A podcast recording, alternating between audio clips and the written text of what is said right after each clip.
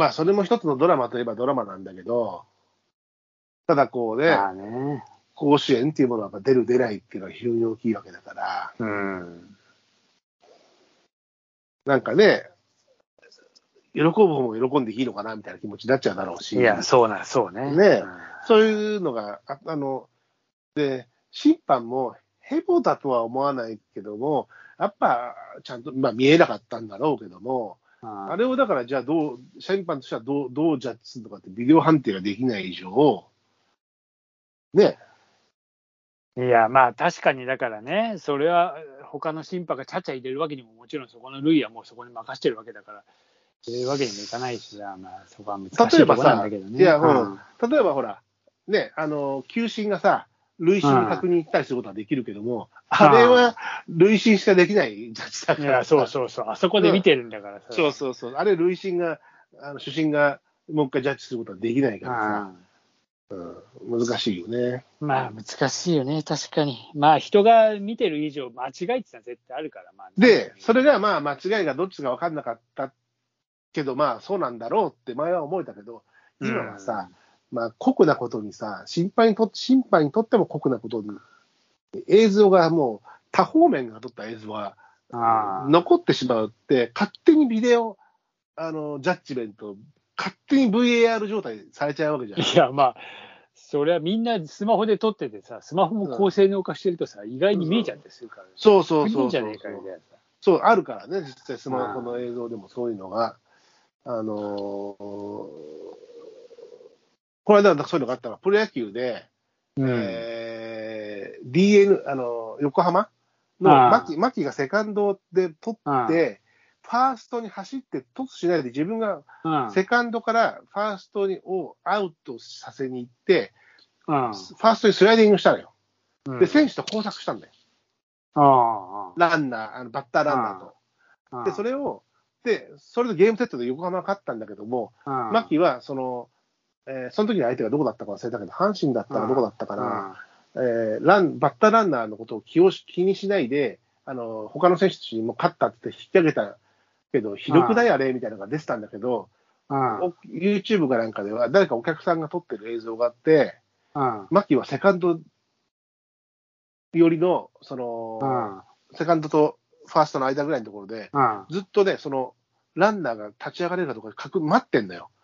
で、大丈夫そうなのを見てから勝ったって一応こう、だからずっとケアはしてたんだよね、ケアっていうか。うん。なるほど。でもそれがあテレビで接見えない。触プレーで、そうそうそうそうそうそああ、はいはいはい。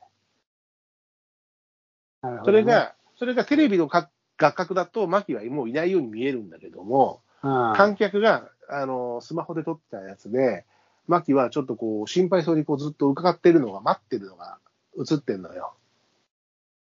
なるほど、ね。それが、うん、そういうのもあって、今、白松さんが言ったように、スマホを持ってると、みんなが VAR だよねっていう状態が、うんそういったところでも見られるから、良くも悪くもね、今はまあいい例っていうか、牧の濡れ衣を晴らす例みたいなところではあるんだけども、だから難しいよね、ね。審判も怖い、怖いよね、審判もジャッジするのが。いや、まあそうそう、まあね、だからこればっかりはまあ、もう審判に委ねるしかないんだけど、なかなかね。そう、だから委ねてるから、まあ、あれ以上ね、うん横浜とね、慶応の試合もそうなんだけど、やっぱりなんか腑に落ちないところもいろいろあるとね。あれはでも、ほら、割と我々はこう近い、東京、神奈川に近いところなんで、いや放送もしたし、見ているけど、うん多分全国にちょっとずつああいうプレーはいっぱいあるあると思うよ。絶対あるよ。うん不条理。まあ、不条理じゃないって思っちゃう。うんまあでも、そうだね。うん、まあでも、え白松さん、どこが、じゃあその高校野球は、地元は宇部、どこだっけ？宇部省じゃなくて。宇部、宇部宇部商じゃなくて宇部なんとかね宇部工場。うん。宇部工場高校。まだ試合始まってない？明日ねうん、花巻東でやるんですよ、大谷の。おお、花巻。今年どうなんでしょうか。あやっぱりでも、東北勢は、古豪、花巻も仙台育英も古豪ですね。宇部はでも何？そこってもともと強いの？大体ほら、宇部宇部賞ってなっちゃうけど。宇部賞が強かったけどね。いや俺もよくわかんないんだから、そこが強いい。や、最近知らない学校もいっぱい出てきてるよ。あーまあね。各地。まあ、ずっとそこに故郷があるとわかるかもしれないけど。うんえーどこが残る予想してるの？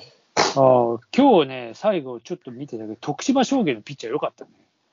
愛工大名人に投げ勝って、2-1でおお。あ、5代目で負けた。負けた。まあでも、どこが優勝っていうのもまた分かんないね。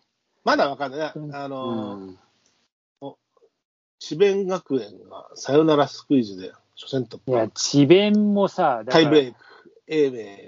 英明が、もうだってヒットの数でだけで言ったら、だって17本英明打ってるうん。で、智弁9本なんだけど、だから、その、まあ、石膏なのか、じゃあ、ちゃんと試合を見てないから、なんとも言えないんだけど。まあね、データだけ。うん、うんまあでも、あのプロプロというかメジャーリーグで言えば、あのヒット数むっちゃむちゃ多いんだけど、点が入んないエンジェルス。あ多分そうそうそうそう。エンジェルスすげえ点入んねんな。なんか なんかだから、もう一本が出ないっつうかさ、ランナーすげえ溜まってんのにさ、出れんだぜ、みたいな。ああの、エンジェルスで言うとね。まあそういうことがあるからね。ーうん。まあそうなんだね。だからまあ、この前のスペイン対日本のなでしこじゃないけど、別に、えーボールの保持率だけじゃ勝敗が決まらないみたいな。そうそうそう。わざと持たせるサッカーもあるからね。そうね。うんあの、ハイレベルになってくると。よく日本の、ね、男子なんか逆に、あの、持たされちゃって持たされちゃってねことうんそうそうそう、あるからさ。ポールポテッションだけ見るとさ、なんかすげえ日本ボール回ししてんじゃんって、いや、あれ、回させられてるんだよ、みたいなことあるからね。あうん。まあでも、ね、夏のスポーツ、まあ普段はね、まあ高校野球はいつも通りですけど、今年は今ね、なでしこがあり、ーうん、そうですね。ちょっとまあ世界水泳もまあまあ見てたんだけど、ああ。全然見てなかったんだけど。一応見てたのよ、あのスポーツ観戦好きだし、見れる時間にやってればね、うん。っていうところで、ちょうど割とこう夜に再放送絡みが多いんだけど、やってたんで、見てたんだけど、あれだけはちょっと苦言、まあ、あの今回、割と勝てなかったねとか、メダルが少なかったねってことはいいんだけど、あのうんやっぱりその谷間とかいろいろあるからね、うん、ただ一つは、あの実実況のアナウンサーががなりすぎてうるさかった。ああ、なるほど。でしゃばりすぎ？でしゃばっていうか、あの、いや、レース、がなってんのよ。うんハードレコード、超えてきてる、超えてきてる。とんでもないレコードが出そうだって書いてある。ああ、なるほどね。日本の前にコースなんとか頑張れみたいなさ、あとさ、ままだ日本なんとかとかさ、いやいや、もっと淡々とやってくんねえかな、みたいな。あの、ワールドカップを超えるペースで来てますとして、がなってるから、うん。あの、もう、あんまり良くないね。残りそういう50メートルぐらいなのに、もう、のうん。もうホームラン打ったか、日本がゴール決めたか、さ あの野球で言えばホームラン打った、サッカーがゴール決めた後の絶叫みたいので、50メートルぐらいずっとやってるから、ちょっとうるせえよって思った、悪いけど。あの盛り上げるための演出で多少こう持って応援するのはいいんだけども、がなるとうるさい。もうちょっと、そりゃそうです実況アナウンサーはもうちょっと淡々とほら、東京オリンピックの前肌頑張れ、前肌頑張れがさ、あの、あの淡々はどうかと思うけど、昔の淡々あるじゃん。ああ。いや、まあ、昔はそんな、なんか、やっぱり、あの、ちょっとラテン系のノリが入ってきちゃって、なんかそういうのをね、影響を受けちゃっただね、いや、やっぱりね、このラジオ実況とかしてる人たちは上手だけど、映像、ね。映像優先のアナウンサーは、ただ見てるのをほ、見たことを言って吠えてるだけはうるさい。ああまあまあ、本当ワイドショー、ワイドショー的な。うん、なんかほら、いや、なるだけも、多分演出的に、プロデューサーとかそういうところから、あの、盛り上げ系でちょっと厚めに行ってとかさ、うん。あの、なんだろう、応援隊長みたいなのがさ、まあ、松岡修造だったりすることもあるんだろうから、厚く行きましょうみたいんで、そういうの、そういうこう、方向性がそうなっちゃったんだと思うんだけど、やりたくてやってるのが別に、別にあれだけど、ただうるさかった。Thank you.